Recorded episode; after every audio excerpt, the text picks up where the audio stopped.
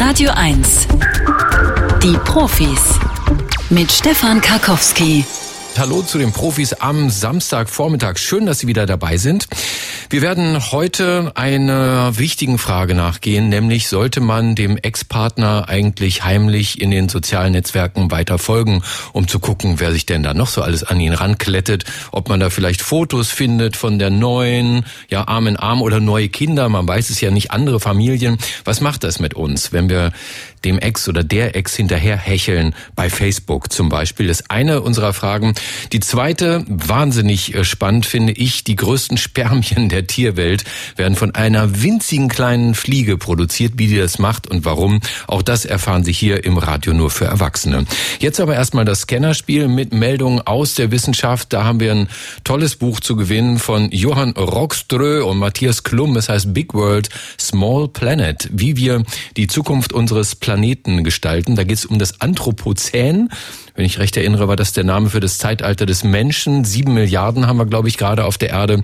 Und die verändern die Erde so sehr, wie es die Evolution vorher kaum gekonnt hatte.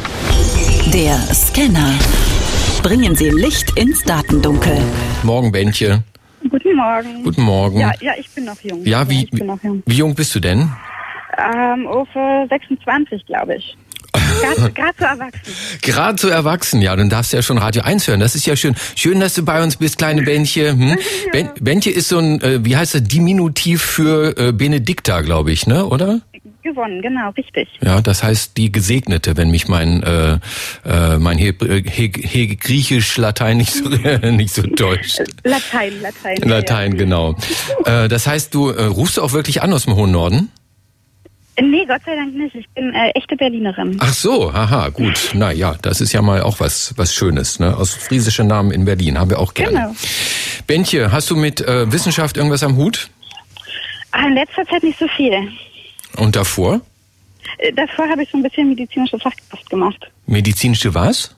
Fachkraft. Ich bin Physiotherapeutin. Ah, Physiotherapeutin. Da Also, bist so du, ein bisschen. ja, du bist immer gut. Also hier bei Radio 1 ist im Prinzip die äh, komplette Redaktion in den Händen von Physiotherapeuten und, und Osteopathen. Ich kenne ja immer den Unterschied nicht genau. Was machen die anders? Äh, die Osteopathen sind noch mal ein bisschen fortgeschrittener. Äh, die können, mach- ja. Ist noch mal ein bisschen mehr Studium, noch mal fünf Jahre länger und 25.000 Euro mehr in die Hand genommen. Eieieiei. Deswegen Genau. sind die dann auch teurer? Deutlich. Deutlich teurer. Mhm. Na gut, Bentje, ich komme das nächste Mal zu dir. Ne? Wir verabreden uns hinterher, okay? Aber erstmal muss ich hier wieder den Unparteiischen spielen und dir die erste Frage vorlegen, nämlich diese. Fische können Gesichter unterscheiden. Das zeigt eine Studie von Biologen der University of Oxford. Bei einem Experiment wurden Schützenfischen Bilder von zwei unterschiedlichen menschlichen Gesichtern gezeigt. Sobald sie eines der Gesichter anspuckten, das andere aber nicht, bekamen sie eine Belohnung. Am Ende konnten die Fische das Gesicht von 44 anderen unterscheiden, sogar dann, wenn man es ihnen auf einem Schwarz-Weiß-Bild zeigte. Oh. Hm. Oh. Mhm. Kluge Fische. Ja, Das ist schwer. das ist nicht leicht, würde ich auch Genau. sagen. Mhm. Also gestern Abend bei so einer komischen Tiersendung Ja. vom Sandmännchen haben sich Fische äh, Rangordnung überlegt Mhm. und die anhand von irgendwelchen Fetthöckern unterschieden. Und wenn die Fetthöcker erkennen können, dann Ja. denke ich, können die auch Gesichter merken. Also sagst du, das stimmt, ne? Ja, ich glaube das. Ja, und das stimmt auch. Tatsächlich, Fische sind schlauer als wir denken. Wer also denkt, er sei Vegetarier, aber Fische dürfe er weiterhin essen, think twice. Den Biologen zufolge beweist das Experiment, äh, dass man gar keine komplizierten Hirnstrukturen braucht, um Gesichter voneinander zu unterscheiden. Beim Menschen, ähm, wir haben diese Fähigkeit äh, durch das Bedürfnis der Sozialisierung. Beim Schützenfisch hingegen, der braucht das Gesichter unterscheiden, um kleine Beutetiere besser vor einem unklaren Hintergrund erkennen zu können, sagen die Forscher. Ne? Auf jeden Fall vom Bauchgefühl war das richtig, Bändchen, und deswegen kommt hier schon die zweite Frage. Kopfbälle fördern die Konzentration. Zu dieser Erkenntnis kamen Neurobiologen der Ludwig-Maximilian-Universität in München. Ein Konzentrationstest von Profisportlern zeigte, dass Fußballstürmer sich direkt nach dem Training besser konzentrieren konnten als etwa Radprofis. Die Forscher erklären sich dieses Phänomen durch häufig durchgeführte Kopfbälle, welche den Dopaminausstoß fördern und somit auch das Wachstum von grauen Zellen begünstigen. das will ich nicht glauben. Das finde ich doof. Findest du doof, ne? Also das finde ich doof. Das ist, ich habe letztens irgendwann mal gehört, dass Kopfbälle dumm machen. Ah, guck mal an. Also es gab ja ähm, ab und zu mal diesen Satz, leichte Schläge auf den Hinterkopf erhöhen das Denkvermögen. Ich habe ja, kein Kopfbälle macht man ja mit vorne. Richtig, Kopfbälle machen wir mit vorne. Und das ist der entscheidende Unterschied. Ganz genau richtig, absolut. Also wer einen Ball mit vorne macht, der äh, wird davon nicht schlauer. Äh, die Fußballer schnitten bei den Konzentrationstests schlechter ab als andere Vergleichsgruppen. Ich meine, man muss sich nur mal die Interviews nach den Spielen anhören. Ne? Da ja, und ja, wenn 22 Männer einen Ball hinterher dann ja, ne? absolut. Ne? Da ist schon wahrscheinlich irgendwie was schiefgelaufen in der genau. frühkindlichen äh, Erziehung, aber mhm. nach den Kopfbällen wird's halt auch nicht besser. Also vollkommen richtig. Hier kommt die nächste Frage. Katzenkot bedroht seltene Wildgänse. Einer Studie von hawaiianischen Zoologen zufolge kann der Kot von verwilderten Hauskatzen gefährliche Parasiten übertragen. Dieser Parasit bewirkt etwa bei hawaiianischen Wildgänsen, dass sie Katzen nicht mehr als gefährlich ansehen und somit zu leichter Beute werden. Die Krankheit, Toxoplasmose, könnte theoretisch sogar psychische Veränderungen beim Menschen bewirken. Oh. Das ist schwer. Also man sagte in der Schwangerschaft soll man keine Katzentoilette sauber machen, wegen der Toxoplasmose. Mhm. Aber ob es auf Wildgänse auch so eine Auswirkung hat, weiß ich nicht. Ich, ich würde einfach mal sagen, das stimmt. Du sagst, das stimmt. Und ich vermute mal, äh, dass mit der Schwangerschaft, das äh, weißt du aus eigener Erfahrung auch, weil wenn wer Sandmännchen guckt abends, macht das mit 26 nicht mehr, weil er irgendwie seine Kindheit vermisst, oder? Oh, vielleicht beide. Aber du hast Kinder zu Hause. Ja, ja. Okay. Und das stimmt, hast du gesagt, und du hast vollkommen recht. Uh.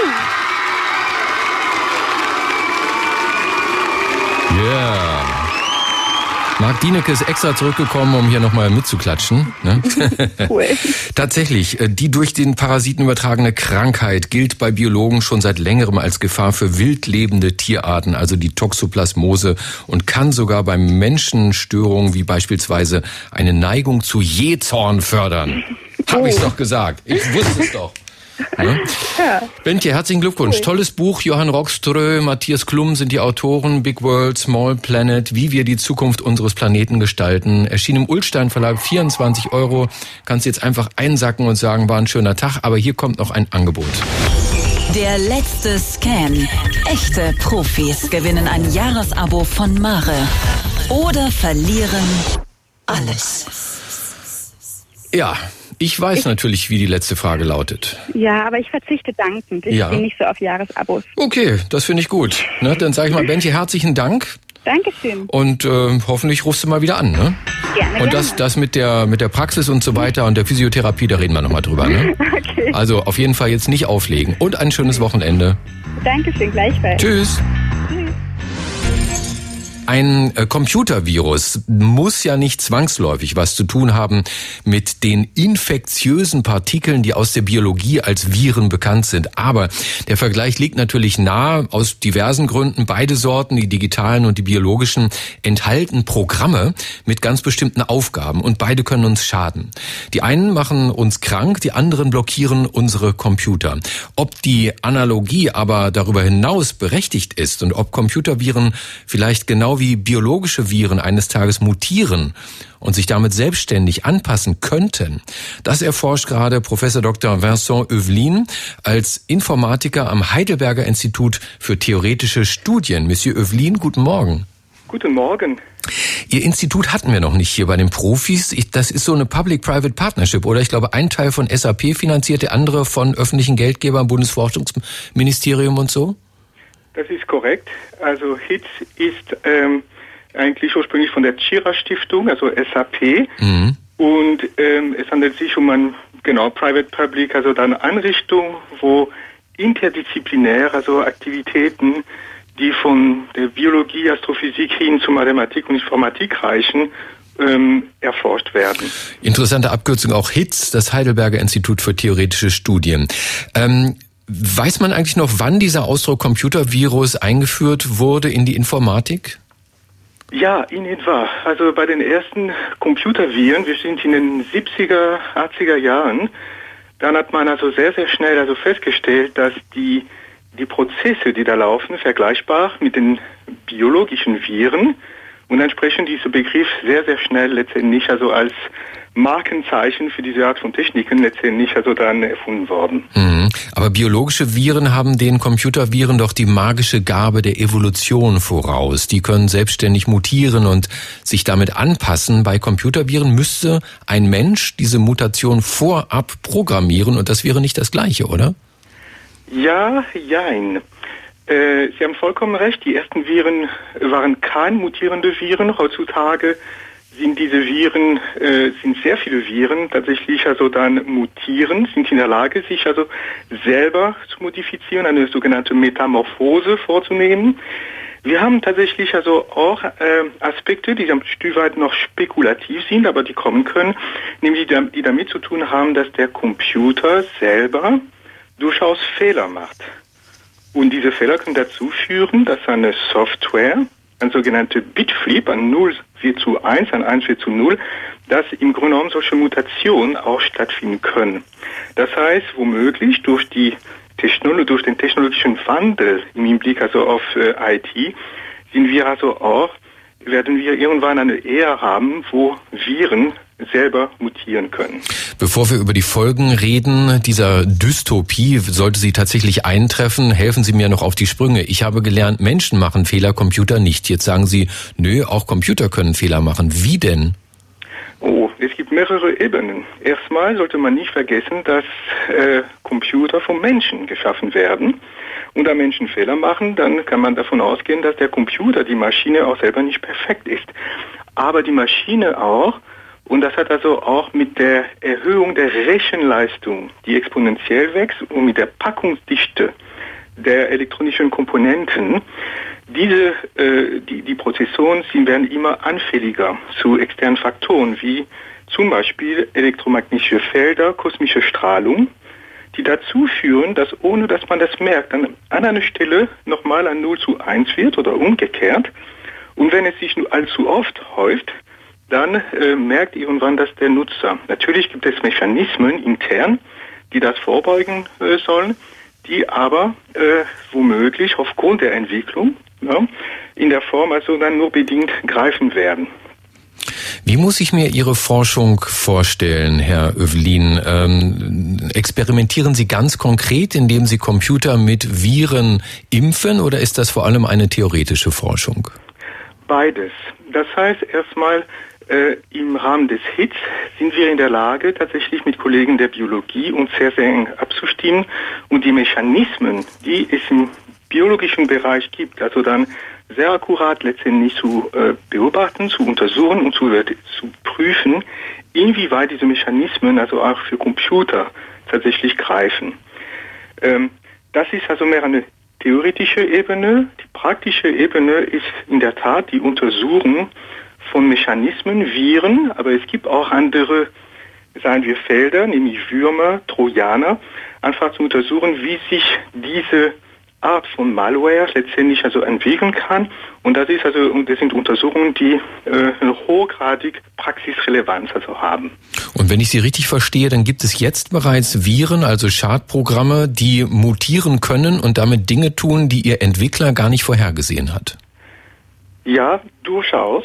Die, äh, und das ist ein sehr, sehr großes Problem, wenn wir über Antiviren sprechen, weil Antiviren leben davon, dass äh, eine sogenannte Signatur na, mit einem Virus also letztendlich assoziiert wird. Wenn ein Virus mutiert, dann wird sich diese Signatur ändern. Und entsprechend ist also dann das Detektieren und das Prüfen dann äh, letztendlich also dann von Schadsoftware natürlich erschwert. Ähm, es ist in der Tat so, dass wenn so ein, äh, ein Virus also programmiert wird, dass es durchaus sein kann, dass der Programmierer nicht unbedingt die Folgen seiner Software letztendlich vorhersehen kann. Ähm, hier wird also teilweise ein sogenanntes dynamisches System initiiert, was nicht immer vorhersehbar ist. Es sind gewisse stochastische, es gibt die Möglichkeit, stochastische oder Zufallsfaktoren in so eine Metamorphose letztendlich also dann anzupflegen, sodass also eine Vorhersage in der Tat sehr schwer ist. Computerviren sind den biologischen Viren ähnlicher, als wir gehofft haben. Das sagt Professor Dr. Vincent Övlin. Er ist Informatiker am Heidelberger Institut für theoretische Studien. Herr Övlin, Ihnen herzlichen Dank und ein virenfreies, schönes Wochenende. Besten Dank, einen schönen Tag auch. Danke. Tschüss. Ich bin äh, ziemlich sicher, Sie werfen äh, einem Affen einen Ball in den Käfig und der wird irgendwann ziemlich schnell anfangen, damit auch zu kicken. Denn Fußball steckt ja irgendwie in uns, in uns affenähnlichen Wesen. Und das schon ziemlich lange, weshalb wir anlässlich dieses nicht ganz unbedeutenden Turniers da draußen heute mal die Kulturgeschichte des Fußballs aufrollen wollen mit dem Saarbrücker Kulturhistoriker Professor Dr. Wolfgang Behringer. Guten Morgen. Guten Morgen. Von Sportjournalisten sagt man ja, das sind eigentlich nur Fans, die es auf die Pressetribüne geschafft haben. Was ist Ihre Entschuldigung für Ihre Fußballbegeisterung? Also, als Historiker, also erstmal muss man sich nie entschuldigen, aber als Historiker, wenn ich mich damit beschäftige, Geschichte soll auch Spaß machen. Mhm. Ähm, gehen wir mal chronologisch vor. Am Anfang war der Ball. Und weil es am Anfang weder Adidas noch Puma gab, wo kam der Ball eigentlich her? Also wie bei Kindern, man kann mit allem kicken, was rumliegt. Ähm, also Plastikdosen, äh, Konservenbüchsen, nicht, die gab es natürlich früher nicht. Ähm, ich denke, man kann äh, vieles hernehmen und äh, die ältesten Bälle, die wir kennen, die sind halt auch irgendwie selber gemacht. Gab ja keine Industrie. Seit wann muss das Runde ins Eckige? Also einfach nur so ein bisschen durch die Gegend dribbeln ist ja auch nett, aber nein, der Ball muss rein. Wie sahen die ersten Tore aus? Also wenn Sie mal als Kind auf der Straße gespielt haben, dann wissen Sie, dass man alles als Tor verwenden kann. Zwei Jacken, die man irgendwo hinschmeißt oder äh, Fahrräder oder, oder was auch immer. Das Eckige war nicht immer eckig. Ähm, also man hat äh, zum Beispiel Stadttore oder Dorfeingänge als Tore hergenommen, Kirchentüren ähm, oder dann bei den äh, bei dem stärker ritualisierten Calcio in Italien Zelte. Man hat Zelte aufgestellt an beiden äh, Seiten des Spielfelds und man musste in die Zelte reinschießen. Kirchentüren finde ich auch eine gute Idee. Ähm, ich las bei Ihnen, die mittelalterlichen Altstädte Italiens oder Englands haben nicht deshalb vergitterte Fenster, weil man sich vor Barbaren schützen wollte, sondern vor Fehlpässen. Das haben Sie sich ausgedacht, oder? also wir haben viele äh, äh, Beschwerden von englischen Pfarrern vor allem über zerschossene Kirchenfenster. Fenster waren ja, Glasfenster war ja was relativ Teures ähm, bis in die Neuzeit und äh, man hat die geschützt durch äh, also Vergitterungen. Wie ist denn die Quellenlage so, was den Fußball angeht? Ich meine, woher können Historiker überhaupt wissen, ob und wie verbreitet das Spiel war?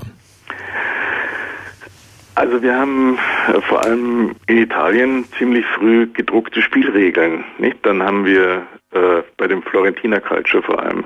Wir haben Reiseberichte, wir haben Briefwechsel, wir haben natürlich Tagebücher, wir haben Kostenrechnungen und äh, man muss also das sind sozusagen dann ungedruckte Quellen, da muss man rein, die muss man auswerten und dann kann man in bestimmten Gegenden von Europa fündig werden, also vor allem eben in Italien, äh, Teilen von Frankreich und England.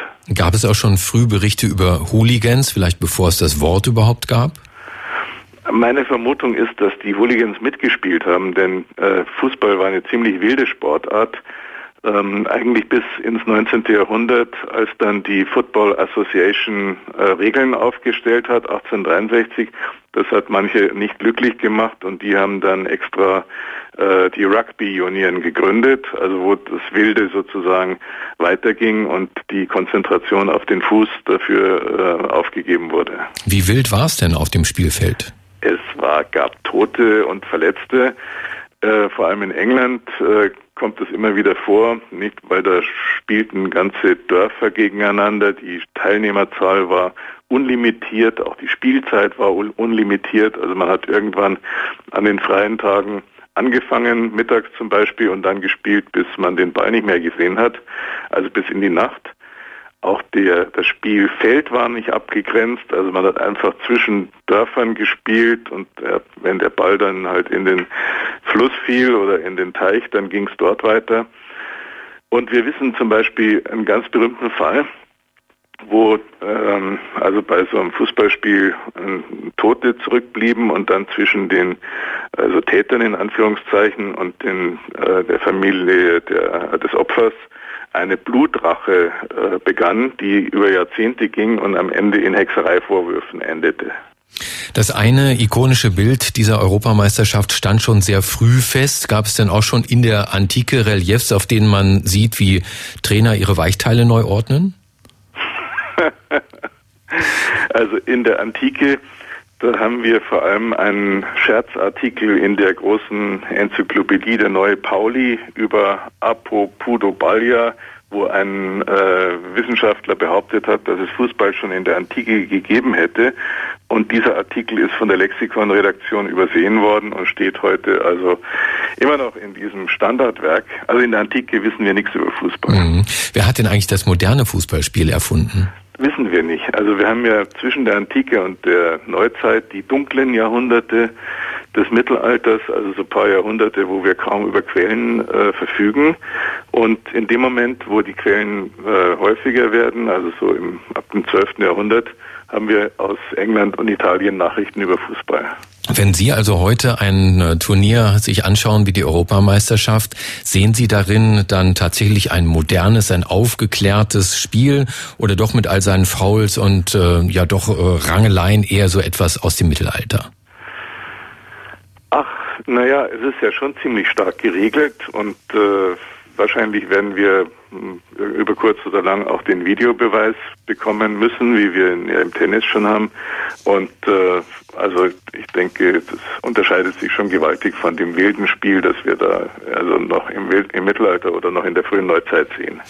Über die frühen Anfänge des Fußballs Wolfgang Behringer. Er ist Kulturhistoriker an der Universität des Saarlandes und hat äh, die Kulturgeschichte des Sports geschrieben. So heißt äh, sein Buch, das erschienen ist bei CH Beck. Herr Behringer, Ihnen besten Dank.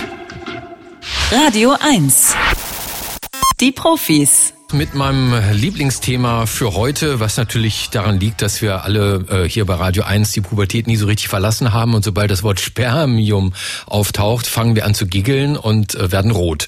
Ähm, die unglaublich langen Spermien der Fruchtfliege, das ist unser Thema, denn gerade dieser Tage sollten Sie Ihren Müll hermetisch verschließen und aufpassen, dass das Obst in der Schale auf dem Küchentisch keine faulen Stellen hat, sonst ist sie sofort bei der Arbeit. Die Drosophila bifurca, so heißt die äh, Fruchtfliege. Und ähm, warum vermehrt die sich so rasant? Womöglich, weil sie die allerlängsten hat, die längsten Spermien aller bekannten Organismen. Weshalb die so dermaßen überdimensioniert sind, das interessiert uns brennend und deswegen wollen wir uns das erklären lassen von Dr. Stefan Lüpold. Er ist Evolutionsbiologe an der Uni Zürich. Herr Lüpold, guten Morgen. Guten Morgen, vielen Dank. Ich meine mich daran erinnern zu können, dass der größte Penis beim Blauwal gemessen wurde. Der hat nämlich über zwei Meter Länge. Ich nehme an, da kann die Fruchtfliege nicht ganz mithalten, oder? Äh, nicht genau. Nein, die, die Fruchtfliege ist auch viel kleiner als, als die Wale. Dafür haben sie aber viel längere Spermien, etwa tausendmal länger. Wie lang genau sind die Dinger, die äh, Spermien der Drosophila?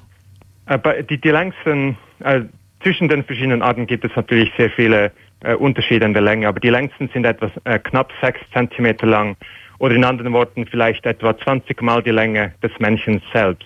20 Mal so lang wie das Tier selbst. Wie geht genau. das denn? Ja, die sind natürlich nicht, ähm, äh, die sind natürlich nicht steif und, und sind äh, sehr stark aufgerollt. Man kann sich eigentlich vorstellen, dass jedes Spermium so wie ein Wollknäuel in den äh, von den Menschen produziert werden, auch so übertragen werden und die entwickeln sich dann erst äh, später im Weibchen, wenn es um die Befruchtung der Eier geht. Mhm. Ich habe mal gelernt, Spermien treten untereinander in Konkurrenz beim Schwimmwettbewerb auf dem Weg zur Eizelle, weshalb es sinnvoll ist, möglichst viele Spermien auf den Weg zu schicken und nicht besonders große. Liege ich falsch? Nein, da liegen Sie nicht falsch, äh, denn eigentlich ist äh, vieles, äh, was wir wissen über äh, die Spermienkonkurrenz, basiert eigentlich genau auf dieser Idee, dass äh, die Menschen möglichst viele Spermien produzieren sollen, die dann äh, um die Befruchtung der Eier kämpfen.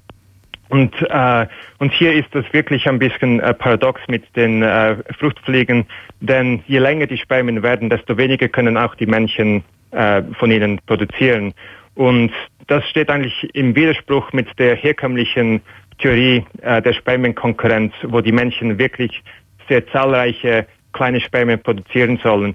Und, und ist äh, auch im Widerspruch mit der Theorie äh, in diesem Zusammenhang, weil die sexuelle Selektion, die das Ganze vorantreibt, eigentlich abgeschwächt werden sollte, wenn das Verhältnis zwischen den Eiern und den Spermien äh, sich annähert. Und das ist bereits bei diesen äh, Drosophila bifurca ist das so, dass äh, pro Ei nur etwa sechs Spermien in Konkurrenz treten. Faszinierend. Und von daher sollte eigentlich die sexuelle Selektion äh, stark abgeschwächt sein. Nun haben wir Aber Sie, sie ist, Entschuldigung? ja, nun haben wir Sie ja angerufen, weil Sie eine Studie gemacht haben, äh, mit der Sie herausfinden wollten, welchen evolutionsbiologischen Vorteil diese Riesenspermien haben bei der kleinen Fliege. Welcher ist das denn? Genau. Ähm, bei diesen Fliegen ist es eigentlich so, dass die ähm, sind äh, komplexe, äh, ein komplexes Zusammenspiel zwischen der Qualität der Männchen und ihrer Spermien und auch der weiblichen Präferenzen. Man kann sich gewissermaßen vorstellen, dass die äh, diese langen Spermien ähm, in vieler Hinsicht eigentlich ähm, anderen Geschlechtsmerkmalen ähm, die, die, äh, wie zum Beispiel Hörnergeweihe oder die Pfauenschwänze oder so, ähm, sich ähneln in der Evolution. Ähm, und ähm, Das Weibchen weiß, das Weibchen weiß also, wie groß die Spermien des Männchen sind, das sie begatten kommt? Ähm, nicht direkt, es ist nicht ein bewusstes ähm, Abschätzen der Spermienlänge durch die Weibchen, aber ihre Anatomie ist so gebildet, äh, dass die äh, dass die eigentlich längere Spermien bevorzugen. Und einerseits sind längere Spermien erfolgreicher im Kampf um einen Platz in den Spermienspeicherorganen der Weibchen. Und nur Spermien, die sich dort einen Platz sichern können, haben später eine Gelegenheit, ein Ei zu befruchten. Und längere Spermien können kürzere recht erfolgreich aus diesem Organ verdrängen und haben daher einen höheren äh, Befruchtungserfolg. Und der Erfolg dieser längeren Spermien ist umso größer, wenn die Weibchen ein großes äh, Spermienspeicherorgan haben. Dieses Speicherorgan übt also sozusagen eine ge- gewisse Präferenz für längere Spermien aus. Und dies ist natürlich, wie gesagt, nicht ein aktiver Prozess der Weibchenwahl, aber ein Evolution aus evolutionärer Hinsicht ist der Effekt letztlich vergleichbar mit einer Präferenz für ein größeres Pfauenrad zum Beispiel. Und in unserer Studie haben wir nun gezeigt, dass die Größe des Speicherorgans genetisch mit der Spermienlänge gekoppelt ist, sodass eine Verlängerung des einen Merkmals automatisch eine Verlängerung des anderen, äh, zu einer Verlängerung des anderen führt. Und zudem paaren sich Weibchen mit großen Sp- Speicherorganen häufiger, was bei jeder Paarung wiederum die Spermienkonkurrenz ankurbelt. Und, aus dies, und ähm, auch dieser Zusammenhang ist äh, übrigens genetisch bedingt. Und durch diese genetischen Zusammenhänge können sich letztlich die längeren, erfolgreicheren Spermien und die weibliche Präferenz für diese längeren Spermien gegenseitig ins Extreme aufschaukeln. Faszinierend. Also ich äh, kann es kaum fassen. Also ich fasse nochmal zusammen. Äh, die Spermien der Fruchtfliege Drosophila bifurca sind tausendmal so groß wie die des Pottwals. Blauwals haben wir, glaube ich, gesagt. Ja, genau. Ja. Und, äh, die sind ähnlich lang. Genau, und das macht alles durchaus Sinn. Also sollten Sie demnächst mal wieder unachtsam eine Fruchtfliege vom Apfel scheuchen, ein bisschen mehr Respekt bitte. Die hat nämlich knapp sechs Zentimeter lange Spermien. Darüber aufgeklärt hat uns Dr. Stefan Lüpold. Er ist Evolutionsbiologe an der Uni Zürich. Herr Lüpold, herzlichen Dank für Ihre Erklärung und ein schönes Wochenende. Gerne, danke fürs Interesse. Tschüss. Spiegel Online hat diese Woche einen Kalender veröffentlicht mit Massenschießereien in den USA, also äh, mehr als drei Tote. Da sieht man, kaum ein Tag vergeht, an dem nicht mehrere Menschen gleichzeitig abgeknallt werden in Amerika. Ganz besonders dick rot gefärbt die Wochenenden. Und immerhin will Donald Trump, der künftige Präsident, vielleicht, will künftig keine Waffenverkäufe mehr an Terrorverdächtige zulassen, ja, falls die Waffenlobby zustimmt. Wahrscheinlich werden Terrorverdächtige auch dann nur eine Bescheinigung unterschreiben müssen, mit ihren Kriegswaffen keine unschuldigen Menschen umzubringen, ja. Ich zitiere mal aus dem Parteiprogramm. Das Waffenrecht muss nicht verschärft werden. Die Kriminalisierung von Waffenbesitz schreckt Täter nicht ab, sondern macht Opfer wehrloser. Ein strengeres Waffenrecht wäre ein weiterer Schritt in die Kriminalisierung unbescholtener Bürger und in den umfassenden Überwachungs- und Bevormundungsstaat. Originalzitat aus dem Parteiprogramm, nicht der Republikaner, nein, der AfD. Da steht das wirklich so drin. Haben die denn wieder mal recht oder besteht vielleicht doch die unwahrscheinliche Möglichkeit, dass es einen Zusammenhang gibt zwischen schnell verfügbaren Waffen und der Anzahl an Attentaten, wie zuletzt in Florida? Gibt es da nicht irgendwo Studien drüber, die uns die Wahrheit verraten? Denn auch das lernen wir bei der AfD. Was wahr ist, kann nicht politisch unkorrekt sein. Also fragen wir einen, der Studien nicht nur lesen, sondern auch völlig neutral vorstellen kann. Er ist Mitglied des Komitees des IG Nobelpreises für kuriose wissenschaftliche Forschungen, Vorsitzender der Deutschen Dracula Gesellschaft und der bekannteste Kriminalbiologe der Welt. Dr. Marc Benecke. Live auf Radio 1. Die Profis. Hallo Marc. Einen äh, wunderschönen, friedlichen, waffenfreien guten Morgen, lieber Stefan. Das wünsche ich dir auch. Wo kommen diese Studien her, die du dir angeschaut hast? Die Studie stammt von einem einzelnen Kollegen, der sich das mal angeschaut hat, nämlich von Frédéric Lemieux und der ist an der George Washington University, also direkt im Zentrum der Macht der westlichen Welt. Äh, das ist eine sehr aufgeklärte Universität, aber sie ist halt auch sehr, sehr nah an allen politischen Dingen dran, weil sie eben Washington DC ist, wo natürlich der Regierungssitz in den Vereinigten Staaten auch ist. Hm, und was haben die genau untersucht? Der Kollege hat etwas, eine wirklich eine Irrsinnsarbeit sich gemacht. Er hat äh, sich alle äh, Mass-Shootings, heißt das, also Massenerschießungen, wo es keine zwischenzeitliche Abkühlung des Täters gab, wie zum Beispiel bei Serientätern, die bringen jemanden um, dann kühlen die sich da ab, sozusagen innerlich, dann äh, morden sie vielleicht zwei Monate später wieder oder so, sondern wo wirklich eine, eine Killing Spree, also ein fortgesetztes Töten mit Schusswaffen, in seltenen Fällen auch mit Messern, aber hier geht es um Schusswaffen stattgefunden hat. Und er hat als erstes, um das mal direkt mit diesem AfD-Zitat äh, zu kontrastieren, was du da gerade zitiert hast, er hat äh, gefunden, dass ähm, es in den Jahren 1983 bis 2013 in allen 24 industrialisierten Ländern, also ähm, er hat nur Länder genommen, die industrialisiert sind, damit man die vergleichen kann, gab es 41 von diesen Massenerschießungen, also von 83 bis 2013 41 in dieser ganzen Zeit. Und in den USA alleine gab es 78, also ähm, fast das Doppelte, nur in einem einzigen Land. Also irgendwas ist in den USA anders. Und dann hat er sich gefragt, gut, jetzt schauen wir uns das mal an. Also wir vergleichen jetzt die Industrieländer mal untereinander, wie viele Waffen gibt's da, wie viele Filme werden geguckt, in denen Ballerei verherrlicht wird, wie viel Geld wird mit Filmen eingenommen, in denen Ballereien verherrlicht werden, wie streng sind die Waffengesetze und wie viele Waffen sind im Umlauf. Das war ja eigentlich schon längst bekannt seit dem Film Bowling for Columbine, dass wo mehr Schusswaffen da sind, dass dann auch mehr Leute erschossen werden. Aber jetzt wollte man sich mal eben wissenschaftlich und statistisch anschauen. Und in der Tat hat sich herausgestellt, selbst wenn man äh, wie arm oder wie reich die Länder sind oder ob es irgendwelche sonstigen äh, Unterschiede im kulturellen Bereich in den Ländern gab, der einzige Hauptfaktor, der vorhergesagt hat, wie häufig bei solchen Massenschießereien ähm, Schusswaffen zum Einsatz kamen und dann Menschen getötet haben, ist einfach, wie verfügbar die Waffen sind. Und weil du das gerade mit der AfD gesagt hast, dafür sind Gesetze zuständig. Ich kann mal ein ganz banales Beispiel sagen, was viele Hörerinnen und Hörer in Berlin-Brandenburg noch kennen. In der DDR gab es kaum Erschießungen, weil dort einfach unter anderem auch vom MFS, aber auch von der Volkspolizei und eben auch gesetzlich sehr streng darauf geachtet wurde, dass keine privaten Schusswaffen im Umlauf sind. Ein anderes Land, was ähm, wir gut kennen, nämlich die Schweiz, wo ähm, viele Schweizer Bürger die Waffen auch zu Hause haben, äh, weil man nach der militärischen Ausbildung eben immer denkt, es ist gut, wenn viele Waffen unterwegs sind. Das ist zum Beispiel eins der Länder, in denen es dann auch hin und wieder zu solchen Massenerschießungen kommt, aber natürlich nie im Umfang wie in den USA, weil jetzt in den USA noch dazu kommt, dass diese Ballerfilme halt extrem glorifiziert sind. Ich habe zum Beispiel mal jetzt gerade mir zur Probe neulich einen angeguckt, Mr. und Mrs. Smith mit Angelina Jolie und ihrem Ehemann. Da ist es, es geht gar nicht, einen, so einen schönen Film zu drehen, ohne dass permanent Leute massenhaft erschossen werden müssen, immer Magazine nachgeladen werden müssen, Waffen weggeworfen, wenn sie überflüssig sind und direkt eine neue Waffe genommen werden soll. Und das alles führt dann dazu, ganz sicher, ganz stark statistisch abgesichert, dass äh, die Verfügbarkeit der Waffen nicht dazu führt, dass man sich besser verteidigen kann. Das stimmt nämlich nicht. In keinem der untersuchten Länder hat die Verfügbarkeit von Waffen bei Privatpersonen dazu geführt, dass sie sich besser verteidigen konnten. Nie. Also das stimmt einfach nicht. Ähm, sondern es hat nur dazu geführt, dass häufiger Waffen für Massenerschießungen, zum Beispiel in Schulen, Einkaufszentren und so weiter, ähm, zur Verfügung standen. Marc, endlich sind wir mal aufgeklärt. Herzlichen Dank. Das war Dr. Marc Benecke. Live auf Radio 1. Die Profis.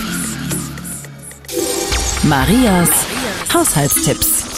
Knarrende Türen sollte man mit Vaseline einfetten, da Öl auf den Scharnieren zu schnell austrocknet. Immer samstags von 9 bis 12. Die Profis.